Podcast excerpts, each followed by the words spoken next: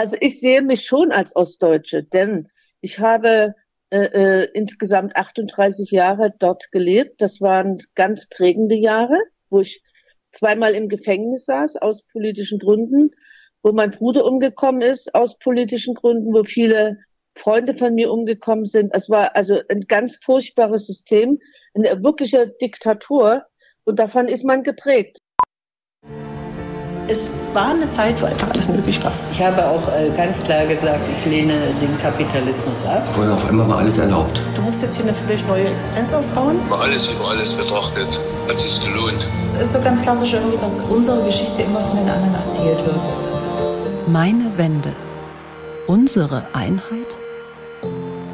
Ein ZDF-Podcast zum Mitmachen. Ich bin Freier Klier, bin gerade 70 Jahre alt geworden, habe gerade einen großen Preis gekriegt für meine Arbeit und naja, erstmal muss ich äh, voraussetzen oder vorausschicken, dass ich ja 1988 zusammen mit meinem Mann Stefan Kraftschick und meiner Tochter Nadja Klier ausgebürgert wurde. Das heißt, die Partei und Staatssicherheit hatten den festen Willen, uns außer Landes zu bringen und die Gelegenheit schien günstig, 1988 im Februar, indem sie uns verhaftet haben und dann äh, in Hohenschönhausen Stasihaft äh, gepackt haben. Und dann gab es aber äh, äh, ein landesweites, eigentlich auch weltweites Solidarität mit uns. Unsere Freilassung wurde gefordert. Es sind dann auch andere Bürgerrechtler auch verhaftet worden, so wie Bärbel Bohley oder Wolfgang Templin. Und wir sind alle ausgebürgert worden. Äh, äh, Im Falle von Stefan und mir hieß das, dass wir auch nicht mehr rein durften in die DDR. Und das hat unseren Blickwinkel schon äh, äh sehr verändert. Also 1989 im Herbst war es eben dann so, dass wir nicht rein durften. Wir waren in West-Berlin. Unmittelbar an der Mauer wohnten wir. Das war eher ein Zufall in Kreuzberg. Und ich habe an meinem Buch geschrieben, äh, äh, dass ich ja äh, in der DDR schon angefangen habe, äh, also Lüg Vaterland, Erziehung in der DDR und an meinem Tagebuch sowieso. Und äh, da brauchte ich auch diese Nähe zur DDR, durfte aber nicht rein. Und äh, dann habe ich das also mir im Fernsehen angeguckt oder von Leuten, die rein durften, die das erzählt haben und hatte einen anderen Blick als meine Freunde im Osten, weil die steckten meistens mittendrin, also in, in irgendwelchen Gruppen und in, aus denen ich ja auch komme. Und ich hatte immer nur das Fernsehen und da habe ich zum Beispiel, was da in der Volkskammer sich abspielt, ich habe ganz andere Sachen gesehen, die auch übrigens stimmten, äh, äh die aber nicht so sichtbar waren äh, äh, über, also für meine Freunde, die direkt sich auch in der Volkskammer befanden. Das hat das ganz bestimmt geprägt. Also ich will jetzt auch keinen Namen nennen, äh, den nenne ich bloß mal so, zum Beispiel halt Herr äh, Lothar de Messier, der ja auch IM Czerny dann war, gefunden wurde, der winkte sich immer mit Herrn Gysi zu. Dann würde man jetzt denken, aha, die sind in zwei verschiedenen Parteien, war aber nicht. Und die Kameraleute waren irgendwie auch, in, also die waren interessiert und haben auch andere Sachen aufgenommen, als, als wenn man eben drin steckte. Das heißt, diese Auseinandersetzung, die damals äh, von von Leuten, die auch gut waren, äh, äh, begonnen worden sind. Zum Beispiel habe ich jetzt gerade Wolfgang Thierse, der die SPD mitgegründet hat und der, die, der war in der Volkskammer und die waren völlig außer sich, weil sie hatten wirklich oder meinten das auch, äh, äh, das erste Mal die Chance, irgendwie nachzudenken und selber mitzureden. Und ich sah auch das andere. Ich sah, dass die Genossen, nenne ich die jetzt mal alle zusammen, die waren ja alle da, die haben ja die DDR beherrscht äh, 40 äh, Jahre lang. Alle waren da und die ging ja nicht weg. Die haben ja sofort überlegt, wie können wir das so deichseln, dass wir an der Macht bleiben. Und das, das Ganze sah man ja nicht, indem man also drunter war. Die haben die dann auch ein bisschen spielen lassen, sag ich mal. So dass dann äh, heute, 30 Jahre danach, die Leute äh, äh, längst begriffen haben, dass das äh, auch diese deutsche Einheit die einzige Möglichkeit war, die überhaupt ging. Ansonsten hätten wir die Leute, die, äh, äh, die in der SED waren, in der Partei, in der Staatssicherheit, bei den Kampfgruppen, beim russischen Geheimdienst, die waren ja alle da und die hatten das Know-how, die hatten das Geld, irre viel Geld, das immer nach Moskau transferiert wurde.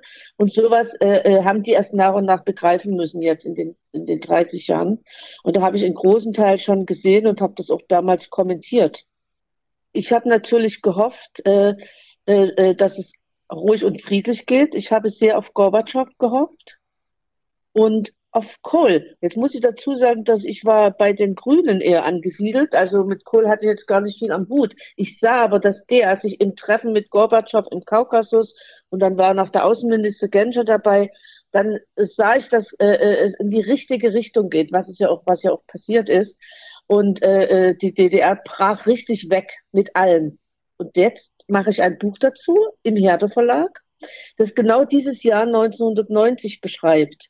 Wir sind ein Volk, Ausrufezeichen oder Fragezeichen. Das heißt, äh, äh, so richtig zusammengewachsen, kommen wir vielleicht noch drauf, äh, sind diese beiden Teile natürlich nicht, weil sie ein halbes Jahrhundert die Menschen unterschiedlich geprägt wurden.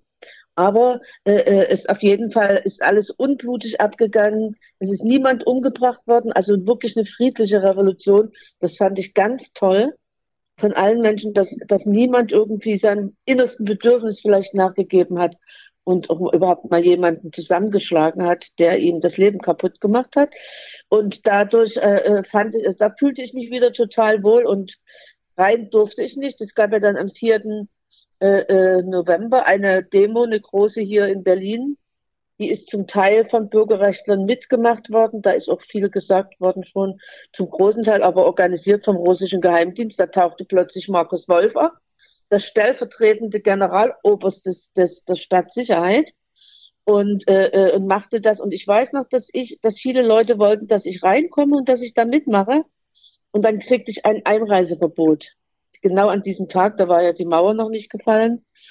Noch mehr als, als ich kriegte Biermann ein Einreiseverbot, der auch irgendwie noch viel stärker als ich auf der Bühne sein sollte. Also das Ganze ist getürkt geworden und ganz peinlich. Aber es hat stattgefunden und es ist nie damit umgegangen worden. So, die Leipziger wiederum in Halle, in Berlin, in Dresden haben die Bürgerrechte äh, äh, wirklich versucht und das mit Erfolg irgendwie dieses System zu stürzen, dieses wirklich menschenverachtende, menschenfeindliche System.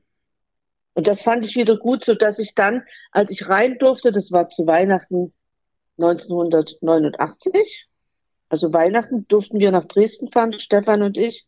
Und Nadja irgendwie aus West-Berlin. Das war natürlich ganz toll, dass man seine Lieben dann wieder sah. Und dann wuchs das auch, auch wir mussten ja erstmal wieder zusammenwachsen und das, das wurde dann auch. Wir wohnten ja direkt in Kreuzberg, direkt an der Mauer. Da habe ich eine ganze Menge Gebrauch gemacht. Davon haben immer Leute interviewt, welche die abhauten noch. Das kam ja noch dazu mit ihren Kindern, ihren Koffern. Ich hatte aber auch, weil ich in Westberlin wohnte, dass dieses Wissen, dass die Turnhallen alle voll waren. Die waren mit Flüchtlingen voll. Also da passierte was richtig, wo man merkte, jetzt sind auch die Westberliner nicht so glücklich über alle, die kommen wie man das vielleicht heute in Bildern sieht. Und äh, äh, da stand ich dazwischen und habe immer vermittelt. Und ich habe auch am Anfang äh, die Begegnung der Ost- und Westdeutschen äh, forciert. Das heißt, äh, ich habe beantragt, ein, äh, ja, wie soll man sagen, also eine, Art Schule äh, äh, der Begegnung aufzumachen für einige Jahre damit die Leute aus dem Osten, aus dem Westen und die dritten Deutschen, das sind ja noch mal ein paar Millionen, die abgehauen sind, die waren ja auch noch da, dass die alle äh, erzählen von so wie es ihnen gegangen ist, was wie es ihnen vorher gegangen ist und das hielt ich für ganz notwendig. Es ging aber in der Tat, das Bewusstsein war überhaupt nicht da in, in den Parteien und äh, selber bin ja in keiner Partei und äh, dann äh, habe ich selber, also mein Vorschlag wurde dann von den Grünen in Hessen angenommen. Da haben die gesagt, ja, das ist gut, das ist jetzt dran und fragt, fragten mich, also Joschka Fischer und so da unten, die fragten mich, ob ich für sie in den Bundestag gehen würde. Da habe ich nachgedacht, das war ja nun 1990, war die große Wahl, die deutsche. Ich glaube, im September war das. Dann habe ich nachgedacht und habe gedacht, du, das mache ich jetzt. Und da habe gesagt, also wenn ich nicht in eure Partei gehen muss, ich gehe in keine Partei, und auch nur wirklich mich darauf konzentriere, auf dieses Begegnungsprogramm, mache ich das eine Legislaturperiode. Das heißt, ich bin dann nach Hessen, kriegte ich einen Wahlkreis. Vorher hatten die aber schon die Thüringer alle gefragt, die fanden das toll, dass ich das mache. Und dann bin ich nach Hessen, kriegte einen Wahlkreis, Vera-Meißner-Kreis, der direkt an Thüringen grenzt von Hessen, also mit, am Hohen Meißner. Und dort habe ich mein Programm vorgestellt und dann auch schon mein Buch Lüg Vaterland, Erziehung in der DDR, was nur wirklich ein Schlüsselbuch war. Und, äh, und hatte dann auch 7,5 Prozent. Die Leute mochten mich, also das, was ja ganz schön ist. Und äh, äh die Grünen aber, die hatten nur 4,95 Prozent. Das heißt, die kamen jetzt gar nicht in den Bundestag, sondern es kamen lediglich die acht vom Bündnis 90 wurde das genannt, dann die aus dem Osten waren, die waren dann im Bundestag, so Gerz Poppe und so weiter. Aber eben auch komische Leute waren da dabei, die man noch nie gesehen und gehört hatte. Und das habe ich, die sind, haben also irgendwohin, wo sie niemand kennt, verschwunden, die saßen im Bundestag. Das heißt, da haben schon die Genossen versucht, ihre Leute irgendwie zu platzieren. Und ja, solche Sachen sieht man natürlich ich schon mal beruflich. Ich bin Regisseurin. Ich gucke da auch anders hin. Dafür habe ich keine Ahnung von Computern. Und äh, äh, auch so, also rein politisch habe ich das, äh, ja, das war auch richtig so, habe ich richtig geguckt ich hatte über keine, überhaupt keine Lust, was ja meinen Freunden passiert ist, mir jetzt richtig irgendwie einen überhelfen zu lassen, weil die im Arbeitsamt oder im Wohnungsamt saßen ja die alten Genossen, die sie jetzt ihre Partei umbenannt hatten. Und, da, und die haben, da ging es denen schlecht. Also den Bürgerrechten ging es schlecht. Und wenn die jetzt mal eine Arbeit gesucht haben, übrigens in, in, in der ganzen DDR, so hieß es ja da noch, dann wurde gesagt, und das waren jetzt engagierte Leute, die jetzt äh, den Fall mit äh, befördert haben. Dann wurde gesagt, Sie suchen eine Arbeit. Na, Sie haben ja diese Gesellschaft gewollt. Es gibt jetzt keine Arbeit. So, weil, das mache ich jetzt in meinem neuen Buch im Vorwort, fast alle Arbeitsämter mit den alten Genossen noch besetzt waren und die Leiter des, der Arbeitsämter waren Stasi-Leute. Das heißt, das ist noch gar nicht äh, äh, äh besprochen oder gedacht worden. Das, das hat, haben wir uns erspart, indem wir in Westberlin wohnen geblie äh, äh, geblieben sind. Und wir haben auch in einem sogenannten Multikulti-Haus gewohnt. Das war mein Wunsch. Das gab es ja nicht in der DDR. Es durften ja keine Ausländer in der DDR leben. Äh, äh, außer den, am Schluss den vietnamesischen Leuten, die also, wo die Frauen unter Abtreibungszwang standen. Und das wollten wir alles gar nicht. Aber die durften auch nicht wohnen in der DDR, sondern die waren als Arbeitskräfte, die Vietnamesinnen und Vietnamesen, als Arbeitskräfte für jeweils drei Jahre nur da und mussten im Heimatland schon unterschreiben, keine Kinder zur Welt zu bringen in der DDR. So, das war, das war die Norm. Keine Ausländer durften leben. Vielleicht gar nicht welche mit einer dunklen Hautfarbe. Aber das war jetzt die Chance für uns, in so einem Multikulti-Haus zu wohnen, wo verschiedene Leute drin wohnten, einfach Türken, Italiener und gemischt und so Griechen. Das war sehr schön und das habe das hab ich vorgezogen und wir alle eigentlich alle drei. Und dann sind wir aber auch immer in den Osten gefahren und haben unsere Straße angeguckt, Oderberger Straße. Die führte direkt an die Mauer. Da haben wir auch einen Dokumentarfilm gemacht, Nadja und ich dazu. Und da war es so, da, dort siedelten sich, das war ja in dem Moment Niemandsland, und dort siedelten sich auch sofort Studenten an und andere Leute. Das war eine völlige Umkehr, irgendwie keine Ostler, sondern Westberliner. Viele Studenten, es war sehr schön. Wir waren oft dort und, und haben also auch geguckt, was jetzt mit unserer Wohnung passiert.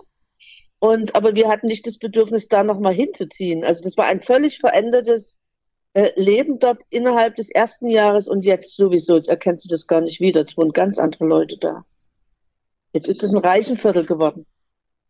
Also ich sehe mich schon als Ostdeutsche, denn ich habe äh, äh, insgesamt 38 Jahre dort gelebt. Das waren ganz prägende Jahre, wo ich zweimal im Gefängnis saß aus politischen Gründen wo mein Bruder umgekommen ist aus politischen Gründen, wo viele Freunde von mir umgekommen sind. Es war also ein ganz furchtbares System, eine wirkliche Diktatur. Und davon ist man geprägt. Wir ja schon, also ich auch im, im, im Alter des Kindergartens kam mein Vater 1953 schon ins Gefängnis aus politischen Gründen. Und äh, äh, da waren wir in so einem Kinderheim, was gerade von der Stasi gegründet worden war. Das kann man alles heute nachlesen, wo man ja auch die Akten alle lesen kann. Und dort sind wir furchtbar auf, auf Stalin getrimmt worden. Damit ging das Ganze los. Das heißt, ich empfinde mich, ohne das jetzt positiv natürlich nicht zu finden, als Ostdeutsche.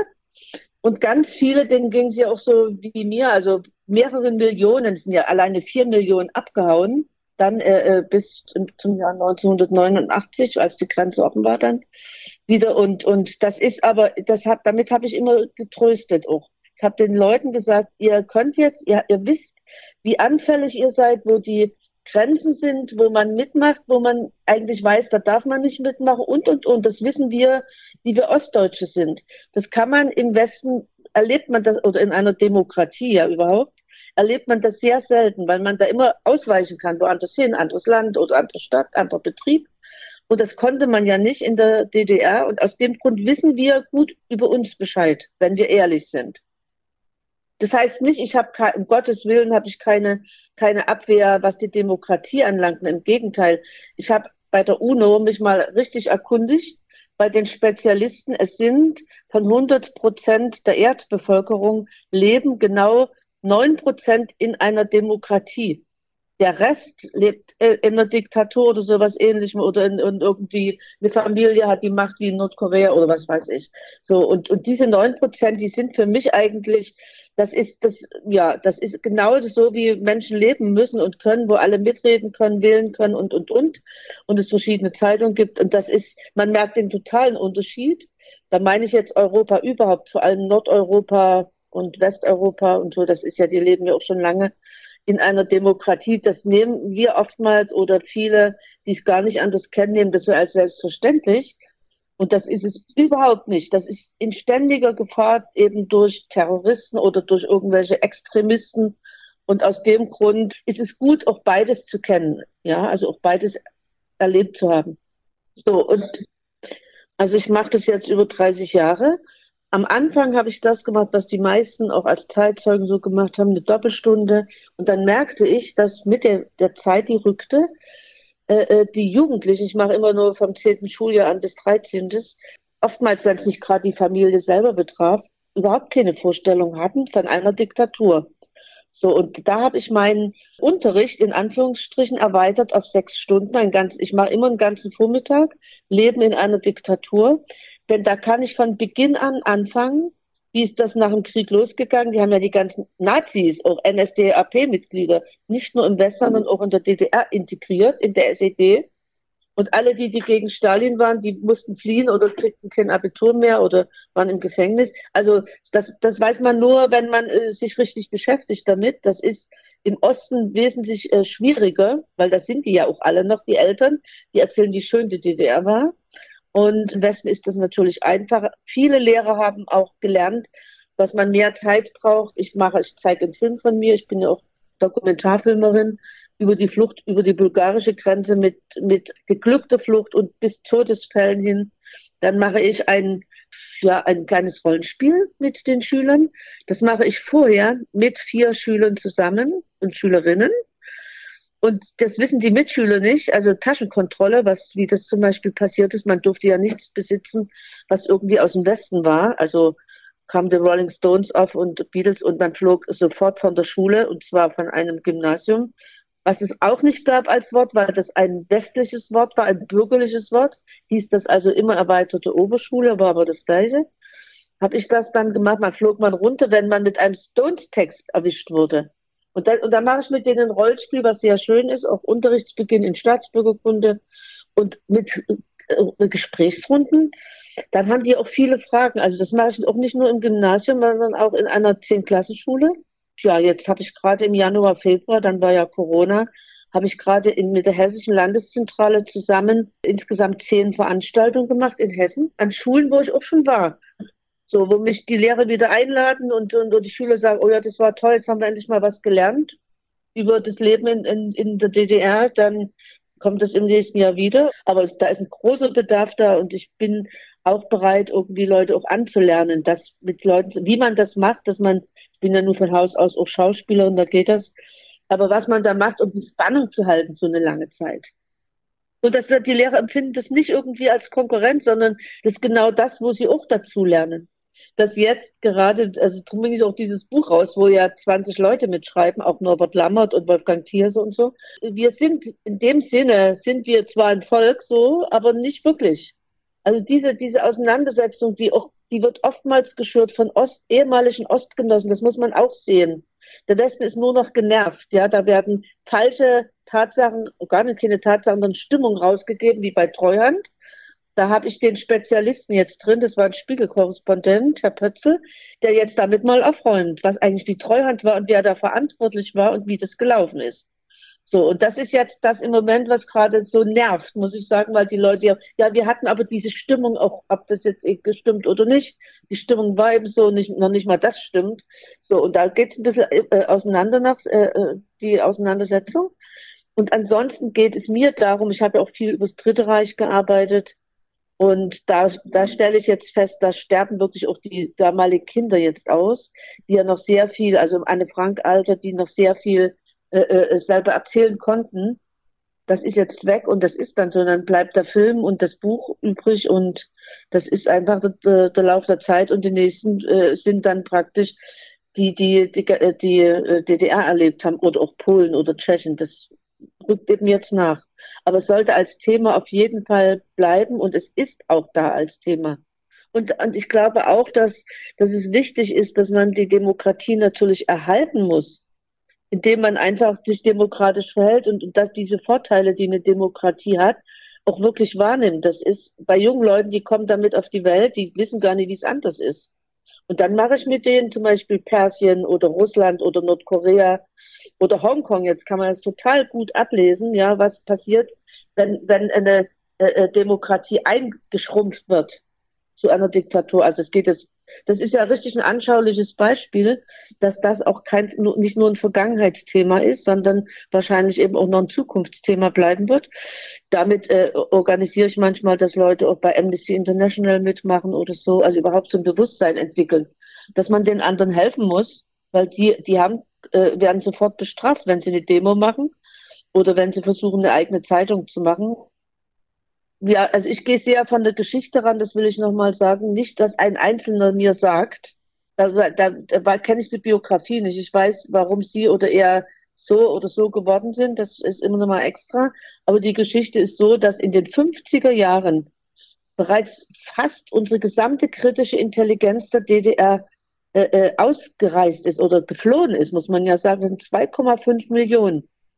So, das sind Ärzte massenhaft dabei, Wissenschaftler. Das hat äh, das damals Gesamtdeutsche Institut auch rausgefunden, schon in den 60er Jahren. Also nach dem Mauerbau, der das Ganze ja stoppen sollte, äh, äh, dass jeder in, im Westen, jeder vierte Universitätsprofessor aus der DDR stammte. Das heißt, äh, äh sie haben also richtig nochmal das Wissen äh, das, wie sagt man, Brain, Brain das irgendwie abgekriegt und das fehlte ja in der DDR. Deswegen hat sich auch der Rechtsradikalismus äh, äh, so breit machen können. Der war ja nicht irgendwie gegen die DDR, sondern der war ja drin in der Staatssicherheit, in der Partei. Und das wird als Thema auch nochmal interessant werden. Also insofern ist es auch ein Thema der kommenden Generation, dass sie absolut gucken sollen, was haben Leute gemacht? Was, wie waren sie irgendwie? Das, und dann guckt man, was, wie war die Situation. Also das ist noch lange nicht zu Ende. Dann, wie gesagt, gibt es immer noch auch Auseinandersetzungen. Und das ist auch richtig so. Ja, ich äh, äh, habe das leider von Anfang an miterleben müssen. Ich hatte bis vor kurzem meine Mutter wohnte in Dresden und ich war eigentlich wütend von Anfang an, muss ich sagen. Ich habe dann auch von der Technischen Universität, ich bin ja selber kirchlich, habe ich dann auch gebeten, dort die junge Gemeinde sich sofort irgendwie für die Migranten einzusetzen, die wenigen, die es überhaupt gab dort. Also dass eine Studentin dann, das war eine Inderin, dass die dann einen Ausweis bei sich hatten, haben musste, weil sie ausländisch aussah, wo drin stand, dass sie ein, ein Doktorat hat dort. Das, das war mir unerträglich. Und ich habe die ganze Zeit von Anfang an auch Reden gehalten gegen diese Pegida-Bewegung die war ganz empörend für mich. Da sind auch übrigens viele von der SED reingegangen, die sich dort wohler fühlen.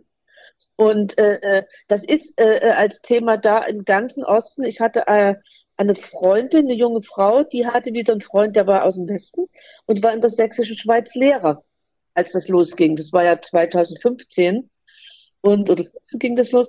Und der war Lehrer und der hat gesagt, in der sächsischen Schweiz, dort äh, er sagt es nicht, er ist Grundschullehrer, aber dort ist jeder irgendwie, egal ob die Lehrer oder, oder die Elternhäuser und die Schüler natürlich, sind dort alle Pegida. Da gab es also Ortschaften, da waren nicht ein ähnlicher Ausländer äh, äh, und dann haben die trotzdem über 30 Prozent gekriegt. Das heißt, das zeigt eigentlich auch das, das Problem und das ist so, damit sind die Menschen aufgewachsen.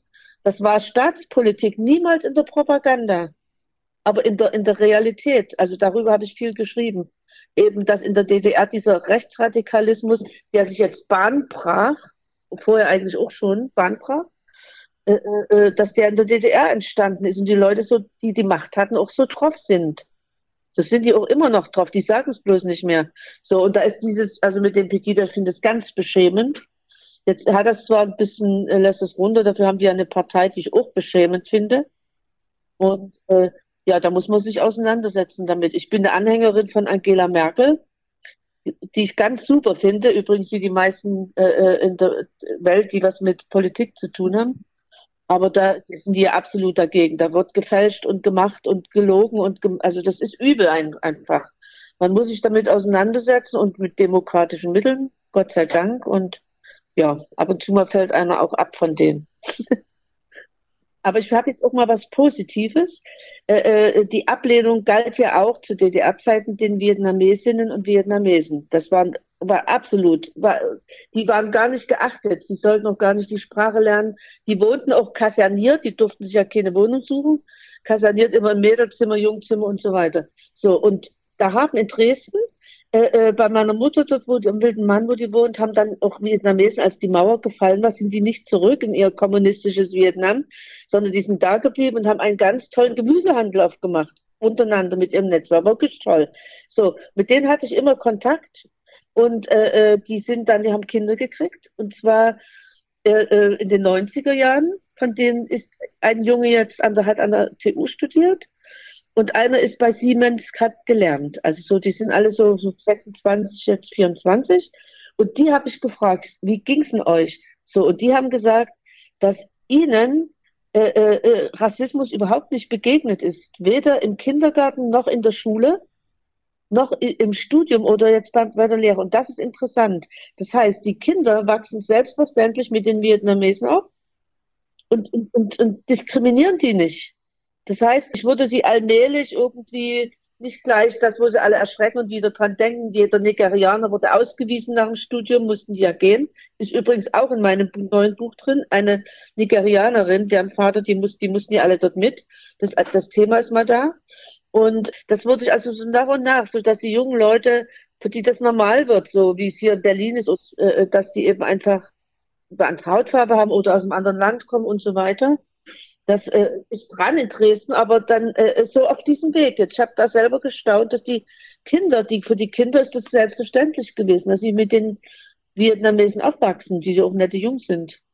Die haben natürlich mit ihrem vietnamesischen Gesicht und ihrem absolut sächsischen Dialekt ist natürlich echt komisch, also muss man sagen. Das ist eine positive Sicht. Ich, das muss ich wirklich sagen. Das ist, je mehr man mit denen zu tun hat, desto normaler wird das auch. Aber eins habe ich noch. Wenn ich mein Haus, mein Haus angucke, ich wohne jetzt seit 25 Jahren in Steglitz, in so einem Bauhaus, also ganz einfach, simpel und Gott sei Dank auch nicht teuer. Und das sind äh, in unserem Haus, und das habe ich immer gemacht. Das habe ich in, in, in Ostberlin gemacht, wo ich auch lange gewohnt habe, auch in Dresden gemacht. Und, äh, ich versuche eine Hausgemeinschaft irgendwie zusammenzubringen. Ja, lade die Leute ein und dass sie ihr Essen mal mitbringen und dann ist das so, dass man automatisch irgendwie mit denen essen geht oder zusammensitzt irgendwie, also schön. So, das habe ich jetzt auch hier und ich habe nebenan ein Paar. Da ist der, äh, das Mädchen aus Bielefeld, die Frau muss man sagen, junge Frau, junge Mutter inzwischen.